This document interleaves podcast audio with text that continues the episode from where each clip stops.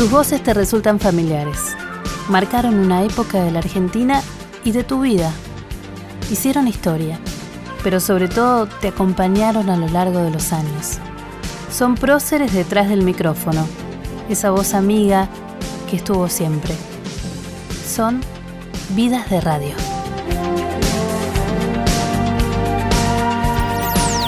Las 9 y 1 de la mañana de Fontana Show son las 9 y 1. Don Ernesto Sábato, Jorge Fontana lo saluda. ¿Cómo está usted? Fontana, ¿qué dice? Feliz cumpleaños. ¿Y cómo nos estamos preparando para el debut? Yo durmiendo, Ah, durmiendo, que es la mejor manera de prepararse porque como hay los que descansar. cantantes, en serio, can- cuidando la voz. ¿Cómo te va, querido? ¿Qué tal, Beba? ¿Bien? Bien, ¿y vos? Bueno, y muy contentos nosotros. Cuando pase por aquí, pare en IPF. No solo porque cargará la mejor nafta, sino también para que IPF pueda seguir estando allí. Cuando usted u otro argentino Esa voz, esa voz tan familiar, esa voz, ya sabes quién es, ¿no? A quién estás escuchando. A Norberto Palese. ¿Estamos escuchando a Roberto Palese? No. No y sí. Y sí y no. Es Jorge Cacho Fontana. Gracias por venir, ¿eh? Realmente. Un gusto. Al contrario, gracias a ustedes por invitarme. ¿Quién es Norberto Palese? Norberto Palese es un muchacho, o era un chico, que comenzó a soñar con algo que después fue su profesión y con la inocencia de aquellos tiempos, uno eligió de pronto una, con una ilusión, una posibilidad de llegar este, a, a algo más que, que ser un oyente de la radio. Uno se enamoró de la radio. Fue el primer amor de nosotros, digo nosotros porque eran los padres y yo, mis padres y yo. Entonces, con la ilusión de poder ser, porque me impresionaron los locutores, porque cada locutor marcaba una emisora y cada locutor marcaba un estilo de la emisora.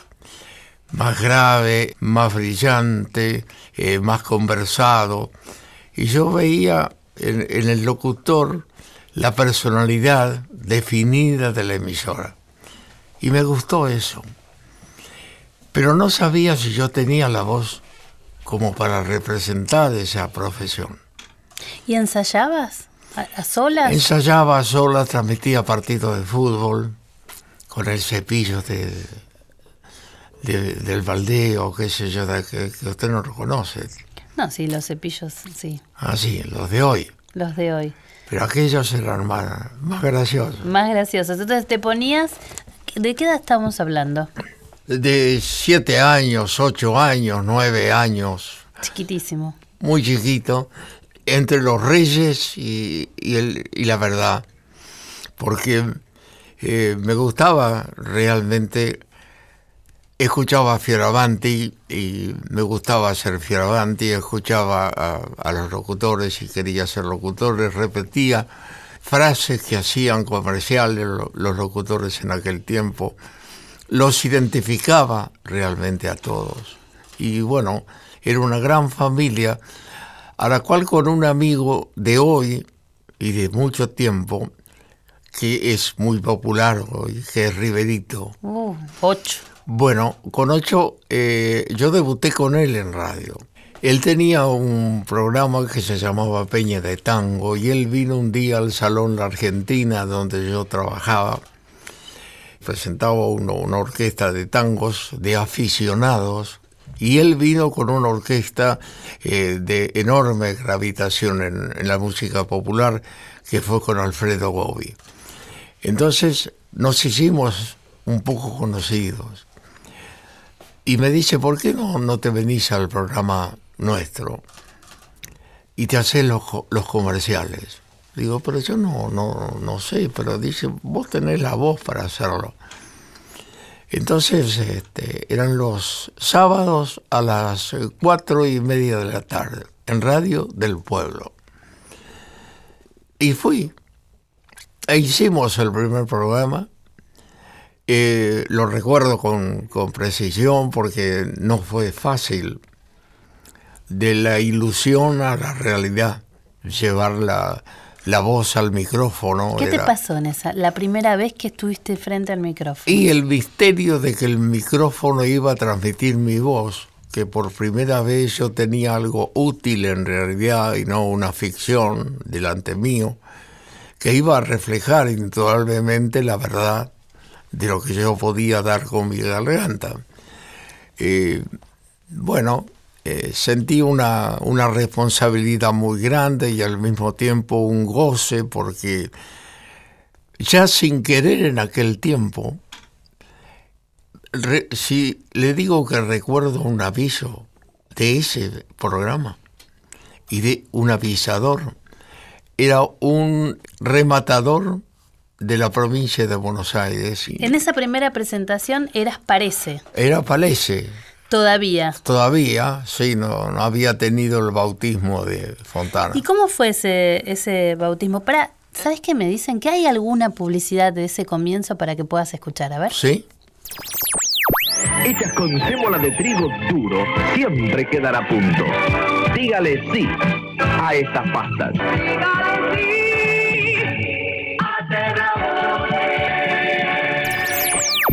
Este es un audio de 1960, pero vos me estabas hablando de un poco más atrás, ¿no? Sí, pero a propósito de esto, ya que estamos hablando de la historia, yo, estas pastas de Terrausi, tendría que haber hecho la película con Sofía Loren, que es una historia muy linda para recordar.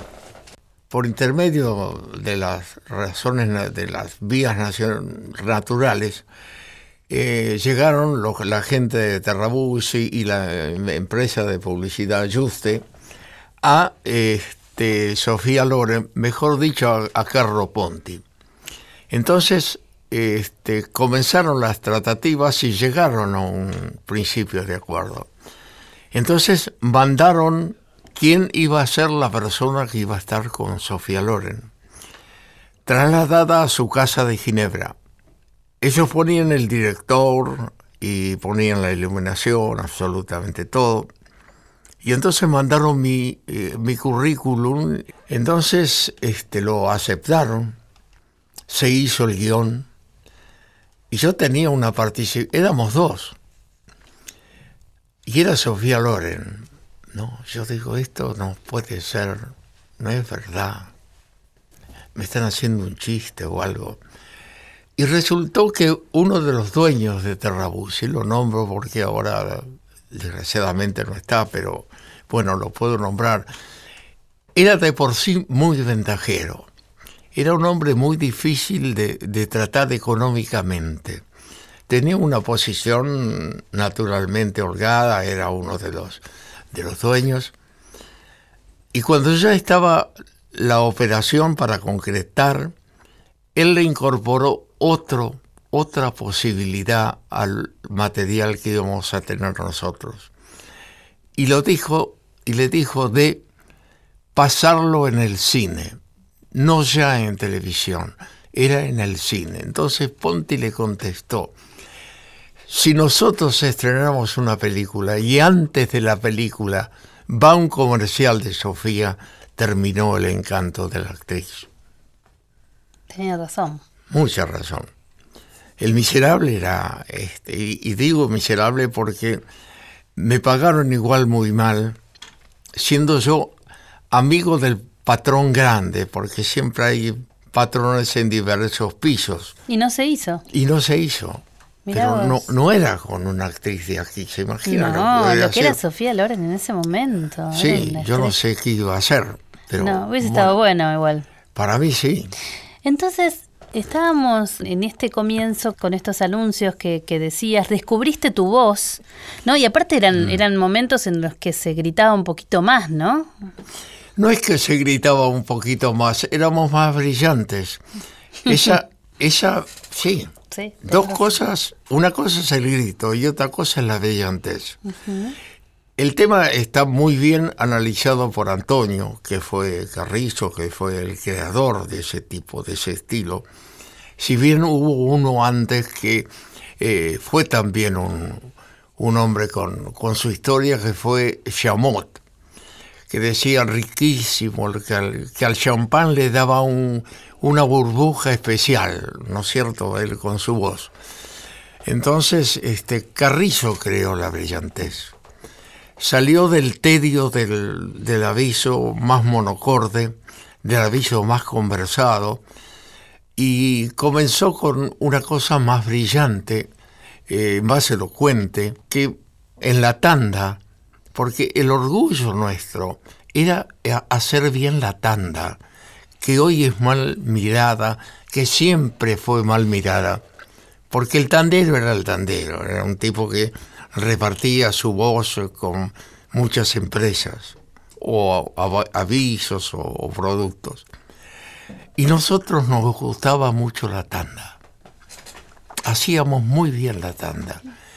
Más que nada con Beba, que después fue la locutora del Fontana, y con Rina, y con Antonio, este, hacíamos la tanda con mucho gusto. ¿Se divertían? Nos divertíamos, éramos divertidos, éramos jóvenes, pero jóvenes pícaros que vivíamos la vida que después de cada programa nos íbamos de pronto a los carritos de la costanera a comer un, choricito o algo. No sé, vivíamos, ¿no? Además de trabajar. Y eh, después eh, tuve la suerte de, poder contar con ella para el, para el Fontana, porque ellas ya tenían su nombre más que el mío. O sea que actuar conmigo. Yo actué con ellas. Más que de ellas con vos al principio. Exactamente. Y, el, cacho te decía tu mamá, ¿no? Sí. Ahora, Jorge Fontana. Jorge Fontana, una chica con eh, familia con imprenta. Mm. ¿Y se le ocurrió? Eh, no, era un eh, algo que a ella le, le importó. Para mí era un cantante de, de los J. Pilker en ese momento, que se llamaba Jorge Fontana. Pero me trajo 50 tarjetas, siempre digo la cantidad, que decían Jorge Fontana. Y yo fui al Salón La Argentina a partir de ese, de ese domingo con las tarjetas y a cada uno que venía le daba las tarjetas. ¿No? Como, como recuerdo. A mí me llama mucho la atención, también con Bravo pasó lo mismo, ¿no? El mm. tema de, que el tema del cambio de apellido, los nombres artísticos, ¿no? En tu caso pasaste de que te digan Norberto a que te llamen Jorge. Bueno, Jorge por Jorge Fontana. Sí. Y, pero Cacho superó a todos. Cacho superó a todos. Era más bien Cacho que ya te decían desde chiquito, así que eso no lo cambio. Sí, me dijeron desde chiquito y a propósito de, de Coronato Paz, que fue el que realmente, a través de mi madre, que fue la autora de Cacho, como también la, mamá de Castaña es la autora del, Cacho Cantor.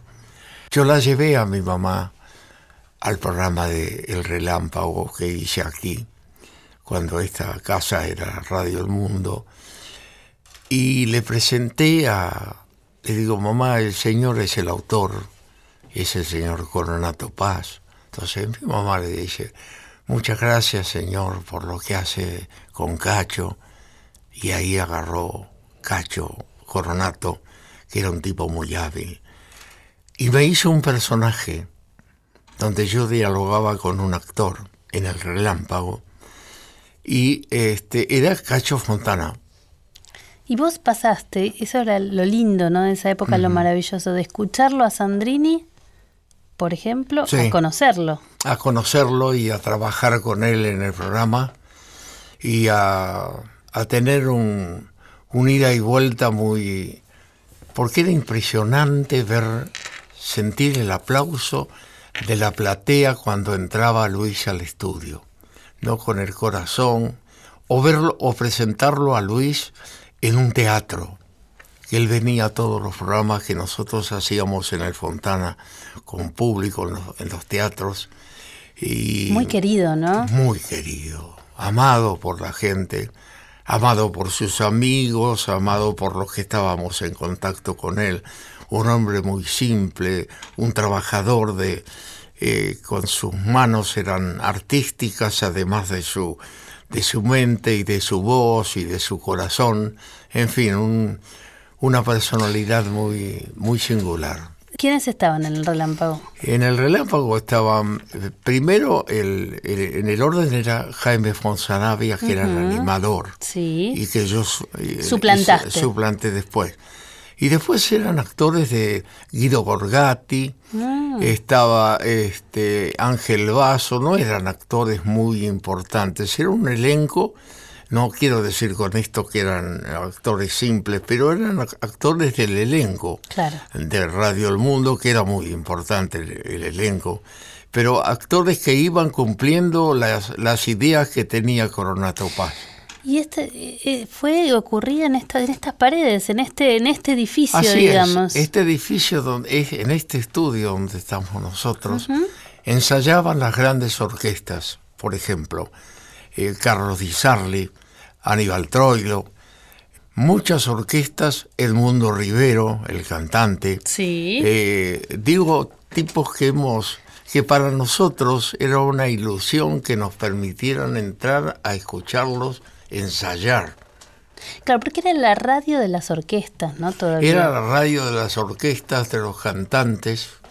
Eran, eran las posiciones que tenía la radio en ese entonces, que son incomparables a las que pueden tener hoy, a los que están disfrutando ustedes, y que a nosotros nos queda simplemente en, en- en admirarlos. En el recuerdo de cómo se va reconfigurando la radio todo el tiempo, ¿no? a lo largo sí. de estos años, en ese momento, claro, por eso es que al que no conoce la radio y está escuchando del otro lado, esta radio es el único edificio que se construyó para, para radio y tiene eh, estudios enormes. Hoy las radios no tienen estudios tan grandes. No por ejemplo, necesitan. no necesitan. Donde está la REA, eh, que fuiste el otro día Sí, en sí. la folclórica, es inmenso realmente.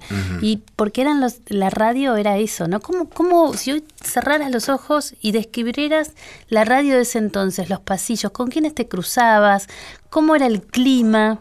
Bueno, éramos todos eh, entre desconocidos y muy conocidos. Entonces era una radio donde los directivos se jactaban de decir, podemos poner el oído pasando la entrada de la radio, bajando hacia los estudios. Ahí, cuando termina la escalera, se puede poner el oído y no se escucha el, el tranvía que pasaba antes por la puerta. O sea que hay una acústica realmente muy particular y además de, la usina que teníamos nosotros, que no se cortaba la luz jamás, ni la transmisión, no había posibilidades, la, doble puerta, los vidrios del, control, es imposible describir lo que era la emisora, que está hoy igual, este, porque esto sigue de la misma manera con un espíritu más moderno, más actual, más cambiante, más, más real. ¿Podríamos decir que esa radio era glamorosa, más glamorosa que esta? Era una, era, no, nosotros no conocíamos otra, nosotros estábamos haciendo una radio. Entonces, como formábamos parte de una creación muy particular y de creadores realmente, porque los autores, los músicos, los autores, eran todos noveles, eran todos este, nacidos a propósito de la difusión que la radio tenía. Gente que escribía para Pichuco, gente que escribía para De Angeli, gente que escribía para Gobi, no sé. Y el libreto, esto que vos me estás diciendo, era importante. Bueno, el libreto era muy importante. Tuvimos la oportunidad de vivir con Nini Marshall, de escuchar, de participar de los ensayos de Nini Marshall, de los ensayos de Luis Andrini, que jamás hacía reír a su elenco. ¿No? No. Él hacía el personaje como era él, pero no el personaje cómico. Era el Sandrini hombre. Él quería despertar en sus compañeros el mismo espíritu que tenía el, el oyente que estaba ahí, el, el que estaba participando del programa.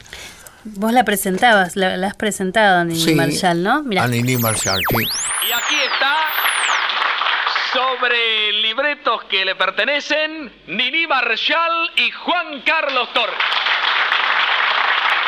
Buenas noches, dejantadas. Esto, ¿dónde, dónde era? ¡Qué emoción! Era aquí, sí. Era aquí, ¿no? Sí, este, realmente Nini era un personaje muy, muy particular, una mujer que tenía siempre temor por lo que hacía, que siempre preguntaba qué tal salí, cómo salí, eh, y que bueno, y que hoy es una historia muy, muy real, muy auténtica, hasta tiene una persona que la está imitando en el teatro, Es verdad. este, que es un hecho que aquí es, este, es muy nuevo, muy... Pero yo recién te escuchaba y esa voz tan inconfundible, porque en definitiva de eso se sigue tratando la radio. Pasaron los años Mm. y la radio sigue siendo esa voz que te hace compañía, que sabes quién es, es casi un familiar. Y sí, es, la radio es familiar, la radio era la radio del, de- del pueblo y la radio de la gente. La radio era una compañía tan necesaria en el silencio que había en aquellos tiempos. Estamos hablando del comienzo de la vida de uno y de la vida de la radio.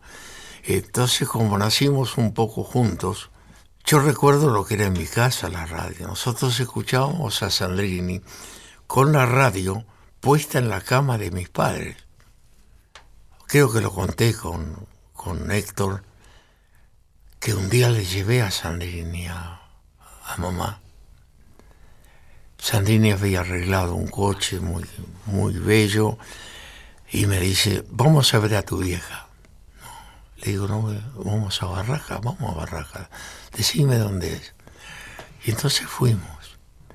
Y entramos a la... Era un pasillo largo, eh, de baldosas gris y blanco. Entonces llego y estaba mamá en la cocina. Le digo, mamá, este, te voy a presentar al señor. Es el que escuchamos todas las noches, martes y viernes, el señor Luis Andrini. Y mi mamá lo mira y le dice, no, no puede ser, no es él. Dijo, mamá, si yo te digo que es él, será que vos no lo distinguís en este momento, pero es él. Dice, soy yo, señora. Este, no. Dice, me están dando un gusto. Dice, no puede ser. Bueno, mamá dio por no conocido a Luis, porque le, le parecía un imposible el traslado de ese hombre a, a Barracas, a una humilde casa donde, donde vivíamos nosotros. Claro, porque eh, realmente la radio era el centro de la familia, me imagino después de la cena, ¿no? Nada más. Ni más ni menos, escuchar esas voces que te hacían soñar. Sí, Nosotros to- eh, todavía en Radio Nacional existe, por supuesto, las dos carátulas, se sigue, se sigue grabando, y, y esta manera de hacer la lluvia y los pasos, ¿no? Que, que- y que hacía todo tipo de sonidos que, que para un... Guido Borgatti era el que aprendió, a, nos- o no, no aprendió, sino que nos enseñó. Vos también actuaste, ¿no? En algún momento. Y algún pecado como cometí. Bueno, porque realmente eh, eh, hay alguna algún que otro audio ahí de, de- de alguna actuación tuya en algún radioteatro. ¿Qué pasó? ¿Ya está el camión en la puerta? No, no, no. No se asuste, Delford. Es un asalto en Palermo Chico. ¿Así? ¿A quién asaltaron? A un millonario de la calle Tagle. Voy a tomar nota. Y esto es todo lo que llevan, muerto de frío. Sí, sí, sí, señor asaltante. 185 pesos con 30 centavos. Después dicen que ganan una luca por segundo en televisión.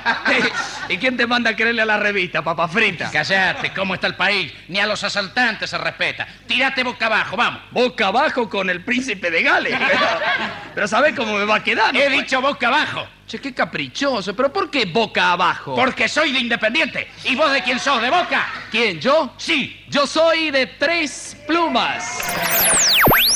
¿Qué? Es otro humor, ¿no? Otro humor totalmente Y distinto. bueno, sí. Pero era, eh, era rápido igual también. Era muy rápido, sí. ¿Con público? Con público, sí. Estábamos con Beba ahí, este, y eh, con Delford, que hacía la revista de tocada, que era el gol antes de los partidos, como lo anunciaba él. Bueno, y ahí es una, eh, es una animación, no es una actuación. Lo animabas. Estaba como, como animador, si bien era Delfor el animador. El animador, que esa figura del animador, ¿qué era concretamente? No era un locutor, era un animador. Un animador era alguien que eh, compartía la responsabilidad del, del programa con el artista, con el, con el titular, que dialogaba con Delford, que dialogaba con los, con los actores, que dialogaba con el- la principal figura del programa. Eso era el, animador o el que lo presentaba. El locutor no era el que presentaba, era el animador, que era un, cargo superior. Es lo que pasó así. Carrizo a ser animador y yo locutor. No, eso ¿Y fue hoy sería el conductor? ¿Cómo se, qué, ¿Cuál sería hoy la es figura? todo, hoy es todo, hoy es el, locutor es el, el animador y el hoy hay que ver la televisión y hay que escuchar lo que es la radio, ¿no? Los personajes que han surgido, los actores que dicen que son locutores, nosotros no decimos que somos actores y podemos serlo. Claro. Digo, ya que ellos pueden ser locutores, ya que hay eh, avisadores que confían sus programas o sus productos en actores y no en locutores. Eso es algo que algún día tendremos que hablarlo porque hemos quedado muy, muy afuera de la situación. Sí. No lo hablo por mí, que tengo muchos años. Y los años son un pecado aquí. Es una industria que, que sí que que quiere, sí, que quiere renovación permanente, permanente. permanente. Mm. En un ratito, después eh, de la tanda, vamos a hablar de un programa que cambió la radio, realmente, la forma, la manera de hacer radio, que, que fue el Fontana Show. Dale. Bueno, como no. Muchas gracias. gracias. Así todo te decía y no ha sido en vano. Ramón Federal lo Hasta la medianoche. Vidas de radio.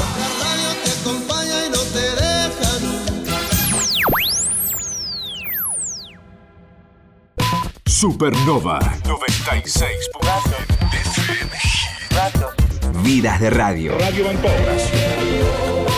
Con Ana Gershenson. Por la radio de todos.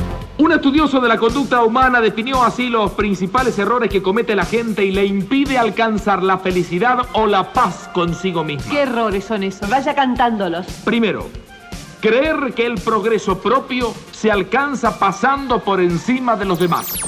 Estos eran los consejos del Fontana Show, ¿no? Sí, bueno, con autores eh, muy importantes eh, que le daban un, un carácter, una característica muy particular. Yo elegí los mejores, creo, porque eran Abel Santa Cruz, era Corona Topaz, era Alberto Migré, era Hugo Moser, y cada uno le daba a cada programa su propia personalidad. Entonces era muy, muy fácil. Recuerdo a Alberto Migré. Un día tuvimos un problema comercial con el programa. Entonces eh, se retiró un cliente importante. Y salía a, a la comercialización, hacía todo. Entonces eh, entró la cerveza HB. Entonces le tocaba a Migré hacer el programa de la presentación de la cerveza. ¿Qué hace Migré? Dice, es, es un bien que anunciemos HIV, pero con un cuidado muy particular. No le vayan quitando letras al idioma. Primero fue la TV, ahora es HIV. Dice, no empecemos a dejar el, el, el idioma sin, sin palabras o la, la oración. Bueno, hizo todo un programa fa- fantástico. Qué con- bueno. sí, con HB, bueno, Migré era un hombre muy No, un genio. inol- inolvidable. sí, Totalmente. realmente. Ahora, eh, ¿cómo surgió el Fontana Show? ¿Cómo se te ocurrió? ¿Cómo Si fue? yo pudiera, si, si uno supiera en realidad, primero, Sí. de cuando nos nombran a, a- a Beba y a mí, locutores de, de Radio El Mundo. Entonces, nos dan un horario de la mañana, de 10 de la mañana a, a 1. Y vamos a trabajar juntos. Y eh, teníamos una continuidad de la radio, que era a veces con algo de humor, a veces con algo de recordación, con anécdotas, con algo de actualidad. Y lo hacíamos con gracia nosotros, porque nos habían nombrado locutores de algo que era una pasión para nosotros. De cualquier manera, Beba eh, había dialogado ya con Tita Medelo. Eh, Beba era una, una locutora muy, muy importante. Eh, era más que locutora, era una actriz. Entonces, nos divertíamos mucho. Y yo digo, esto vale un programa. Entonces, ¿cómo hacerlo el programa?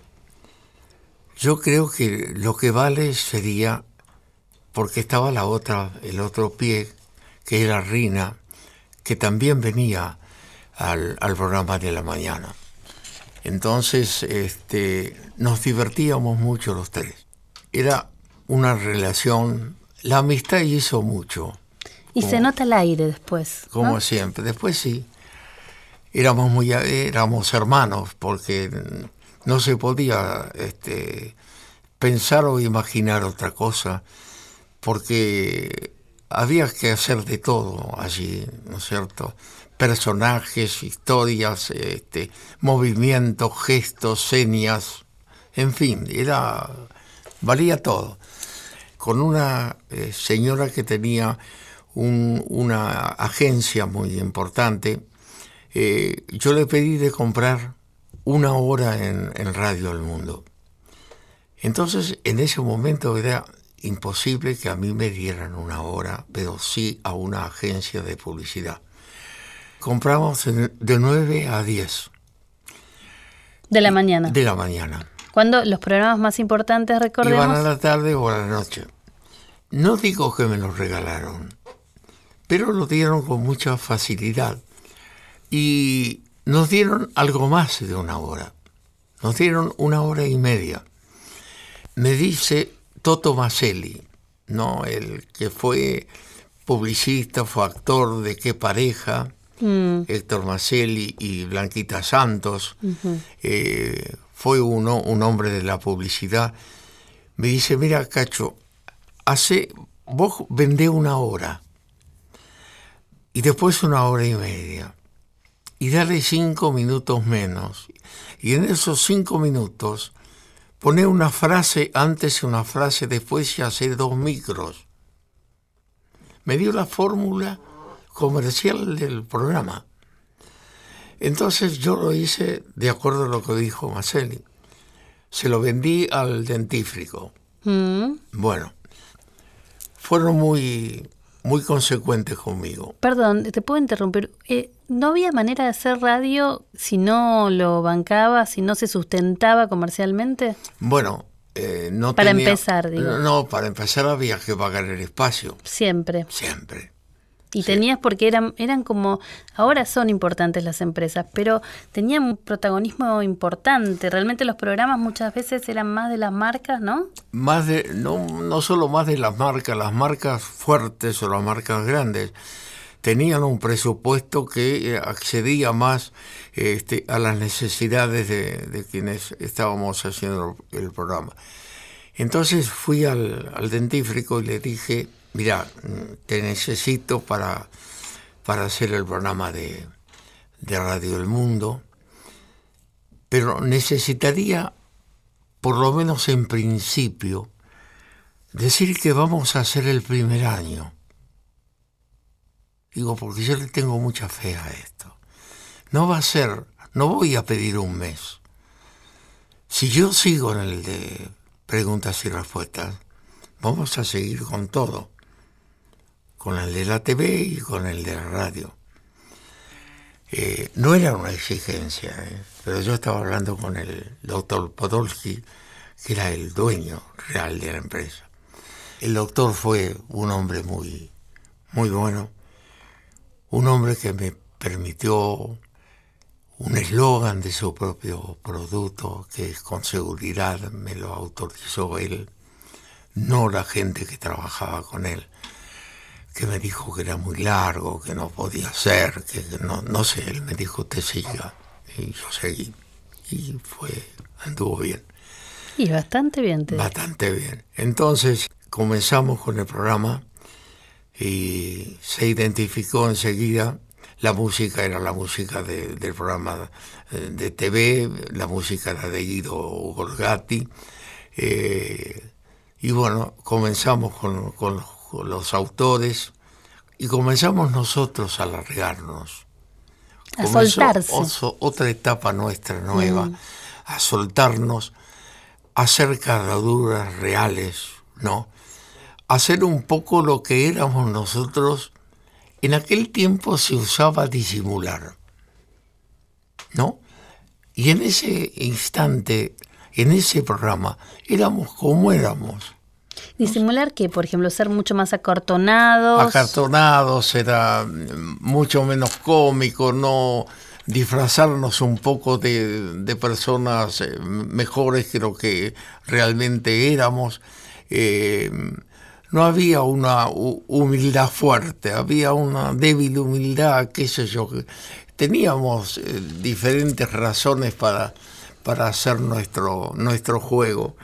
Y había locutores importantes o había locutoras importantes, había de menor valía o, de menor carácter o personalidad, pero íbamos jugando a una historia que estábamos escribiéndolo nosotros, pero nosotros creíamos que éramos pasajeros del, del convoy, no éramos protagonistas. Y realmente este, estábamos haciendo algo que nosotros no sabíamos. Que dura aún no subsiste la, esa manera. Todavía hoy subsiste, nosotros no pasamos, pasamos el ISER por arriba, llegamos a la radio con una prueba con un jefe de locutores que era un actor y con una beba y una reina que fueron muy importantes para mí. Y también te digo algo que, es importante aún hoy también, que son los mobileros. ¿no? Tu mobilera era Magdalena. Magdalena, sí, sí. Ni más ni menos. Y también en su momento habías hecho móviles con Domingo de Inúbila. Sí. A ver, escuchémoslo. Vamos a establecer, ya que no tenemos línea privada, pero es importante que nuestro público eh, conozca nuestro sistema eh, mm, de, propiciar los espectáculos para que de esa manera eh, sigan todas y cada una de las alternativas. ¿A qué hora estimás para no entorpecer tu viaje en auto de San Remo a Génova que debemos nosotros establecer la comunicación tal como habíamos quedado? Cacho, que ustedes deben eh, pensar a las nueve y media hora argentina. Yo eh, pienso que a esa hora ya podré estar eh, con los elementos fundamentales y si alguno me faltara, pues están aquí amigos ¿Qué épocas? ¿Qué era eso? Eso es cuando atacan la piedad de Miguel Ángel. Sí. Dinúbila un hombre que escribió la historia del cine argentino, un hombre muy culto, muy buen tipo, eh, un especialista en Miguel Ángel. Eh, cuando atacan la piedad, hablamos enseguida con el, con el jefe de museos del Vaticano y cuando terminó la, charla con él, yo le digo a, a Domingo, Digo, no te vas hoy al Vaticano. No le decimos nada a, a Fernández Cortés, a los dueños de la radio. Le digo, bueno, yo reservo, pido un, horario, un, pasaje para domingo y le doy el dinero que corresponde y y él sale ese día a las 4 de la tarde para, para este, el Vaticano, para Roma. A la mañana pasamos el, el reportaje que hicimos con el Vaticano el día anterior y después vamos con Dinúbera, que ya está en, el Vaticano con el director del museo. Cuando termina esa transmisión, viene el dueño de la radio, que era Fernández Cortés, un gran tipo, y me dice, escúcheme, usted no puede participar las cosas que hace, porque yo me corté con el, con la Gillette. Cuando lo escuchó. Claro. Dice, en aquel tiempo uno se cortaba con la máquina. No estaba la 3, ¿no? Entonces, eh, le digo, mire, la verdad, me pareció importante eh, darle a usted también este, esa novedad o, ese disfrute. La verdad no lo hice con ese fin. Lo hice con el fin de que no me digan que era 25 de mayo. Porque me iban a decir, no hay nadie escuchando. Y me paraban el- la, ida de, de al Vaticano. Y fue más majestuosa, fue muy maravillosa. Fue muy linda. Sin después- celulares. Sin, No, no había nada, no. Imagínate lo que hubieses hecho con celulares. que- Bueno, Dios mío, porque hay que ver la impresión de la piedad cuando uno entra al Vaticano, lo que fue el, el sentimiento, lo que fue Domingo este, eh, narrando todo el, el paisaje, el momento, y después él se quedó, eh, siguió, hizo reportajes a, figuras de, Italia, hablaba bien italiano este, Di Núbila, pero fue un momento muy lindo donde uno jugaba esa, esa posibilidad y, siempre tenía algo en su pensamiento, algo para superar. Pero le diste como, la pusiste en quinta un poco a, la radio. Eh, en el sentido de que el ritmo que tenía el Fontana Show, Sí. que quizás otros programas no tenían. ¿no? Esta cosa de, de- de- de la rapidez de la información, ir, venir, el despliegue. Incluso eh, te iba a decir que realmente era un programa de lujo en el sentido de que había grandes figuras, todas las que vos me mencionaste, teniendo a- a de movilera nada menos que a, Y a a Magdalena, Magdalena. sí. Y por ejemplo, que Violeta Rivas te haga esto. Llega primavera, una nueva primavera con Fontana. Con Fontana. Todo es alegría, es hermosa la mañana con Fontana. Con Fontana. Los casé a los dos, ¿Sí? a Violeta y a Néstor, sí, en mi programa. No sabía Se eso. conocieron ahí, sí. Mirá vos, todo un romántico, un celestino. Un celestino. Más que un romántico. No puedo dejar terminar este programa sin dejar de hablar de tu paso por Nacional, ¿no? Que fue ya entrado los 90, ¿no? Así es. Vamos a escuchar ese programa que hacías, Fontana Nacional, el primer programa que hiciste y una entrevista muy interesante. un enorme halago, algo que me hace mucho bien a mi espíritu y mucho bien a mi corazón, decirle muy buenos días a Rodolfo Bebán. Buen día, Cacho. Realmente, mira, es, es un gusto, tus palabras realmente me emocionan. Yo inicio un programa realmente muy bien. Vos hoy también iniciás este, este programa en radio, que espero que sea con todo el éxito que realmente vos te mereces. Todos te recuerdan aquí en Radio Nacional, ¿eh? Recuerdan tu paso por la radio, eh, lo que fue trabajar con vos. Eh, y este programa en el que, a ver, yo empiezo a buscar audios y veo a Sábato, ¿no? Que, ¿Quiénes no pasaron por, por Fontana Nacional? A Fangio. Ujú, Sí, todo, sí, realmente. Y hay algo muy importante que no sé si hasta que fue Adolfo Pedernera, en más o menos en alguno de los programas iniciales o de un ciclo. Atahualpa trabajaba conmigo. Este, vivía en el hotel de enfrente, Mm. que lo trajo Marvis, y lo puso al lado mío para que me, acompañarme en el Fontana Nacional. Entonces lo tenía Atahualpa ahí todos los días. ¿Cómo era trabajar con él? Y un, era una historia, era como que hablara un prócer, ¿no es cierto? Porque eso es lo que él ha sido para nuestro folclore, nuestra música, como argentino en el, en, en el, este- en el exterior, un hombre muy querido, muy respetado. ¿Cómo fue trabajar en Nacional? ¿Te gustó?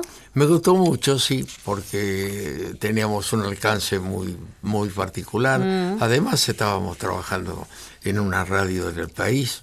Este, eso siempre es un, un hecho este, importante que nos, nos escuche también en todas, en todas las latitudes de, de nuestra patria. Por ejemplo, Tato también pasó, ¿no? Por eh, Fontana Nacional. Tato Mores, buen día. ¿Qué hace, Cachito? ¿Cómo te va, querido? ¿Cómo estás? ¿Ya corriste? Ya casi, ya vengo, ya, ya estoy pronto para iniciar la jornada. La jornada, bueno, estamos cerca de, de los cumple, ¿no? Ah, sí, el 27 de abril. Ujú. ¿Sabés que me No estaba- me pregunté de cuánto, porque no te lo voy a decir. No, pero yo, ¿sabes que recuerdo cuando cumpliste 50? No me... No, Cacho. No, pero no digo el año, no digo el año. Qué genio, ¿no? Qué lindo, qué lindo era Tato, ¿no? Él iba a ensayar para memorizar la letra del, del monólogo. Porque él no solamente hacía el monólogo, si se equivocaba en una palabra, lo volvía a repetir. Un, un hombre muy aplicado a su trabajo, un personaje único como amigo también. ¿Fue amigo tuyo? Sí, sí. No, no, no hubo nadie. La, la verdad es que después de Tato que hiciera algo parecido, No, si es actual hoy, totalmente. A hoy nadie. sí. ¿Cómo ves la radio hoy? Yo creo que está en, en manos suyas, por ejemplo, en manos de mucha, de mucha gente que, que tiene su mensaje, que tiene su actualidad, que está viviendo un momento que desde una óptica muy particular, que tal vez no sea la mía, pero a mí me, me corresponde realmente ubicarme en, en el lugar donde trascienden los hechos de una manera especial. Este, tengo un gran respeto por todos los que hacen lo que hice yo en su, en su momento, a los trabajadores de, de la radiotelefonía y de la televisión. Este medio es muy ingrato, tal vez, pero también da muchas satisfacciones. Yo si tuviera que agradecer toda la gentileza que recibo de la gente, me- parece mentira que hoy lo recuerden a uno con tanto cariño, eh, con tanto afecto, con un beso, con un adiós, con un abrazo. Este, esto es muy, muy gratificante. Les agradezco mucho, lo mismo que este programa. No, nosotros somos los agradecidos porque vos formas parte de esa, de esa, de los maestros de la radio, de ese elenco no, de maestro, maestros. no. Lo que nos tocó antes este, este, este trabajo, que hemos cumplido con lo que teníamos en ese momento, que era la, la voluntad, las ganas, la juventud, que es lo que tienen ustedes hoy, que es una responsabilidad desde ya, pero tienen el tiempo por delante, que también es una posibilidad muy querida. Igual con tan diferente, o sea, en un lugar la esencia de la radio en algún lugar sigue siendo la misma, la compañía, el entretenimiento, hasta te diría hasta la educación eh, en algunos lugares. El servicio, en el caso de Mm. Radio Nacional, todavía existen los, eh, los mensajes al poblador, todavía alguien antes de salir de su casa en la Patagonia dice, a ver si hay gasoil o no, eso lo van a decir en. Radio Nacional local. Claro. Ahora tenemos una tecnología, un, un menú tecnológico muy diferente, ¿no? Vos, mandá- es, vos enviabas... apasionante. Apasionante, o sea, antes Mm. te llamaban por teléfono, Mm. ¿no? Al teléfono fijo y hoy tenés en tu pantalla a muchísima gente que por WhatsApp o por Twitter, por las redes sociales te con- contesta, dialoga con vos. Así es. ¿no? Entonces, realmente eso es lógico que modifique, Mm. modifique quizás el aire, Mm. la manera de hacer radio. No sé si es mejor o peor. Yo creo que eh, a todas luces es mejor.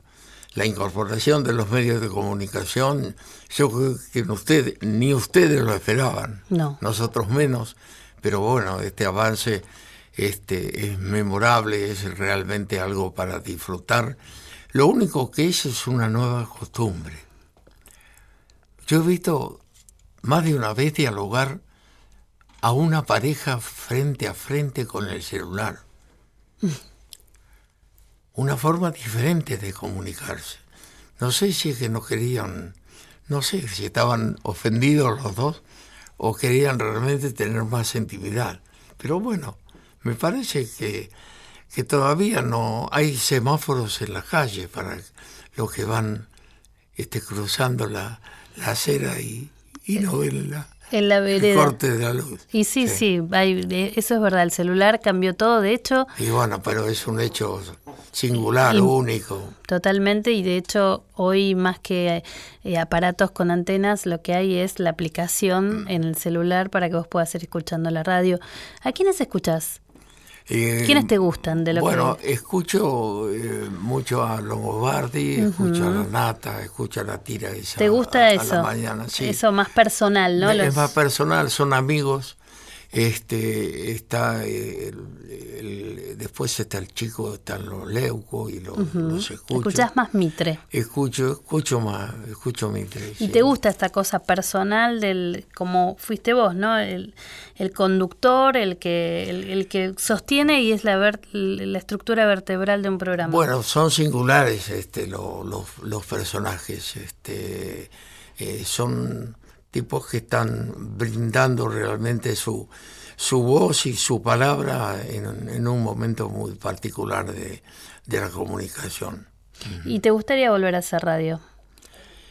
No sé si estoy en condiciones de volver a hacer radio, de comprometerme con un, con una, con un horario o con un, con un programa, con, con una continuidad, no sé eh, realmente. Estoy feliz con lo que he cumplido, eh, con los años son muchos, ¿no? Gracias, Cacho Fontana, Jorge Cacho Fontana, por haber estado en Vidas de Radio. ¿eh? Muy amable, muy generoso y, y muy cálido. Muchas gracias. Gracias directora, gracias Ana, gracias a la gente.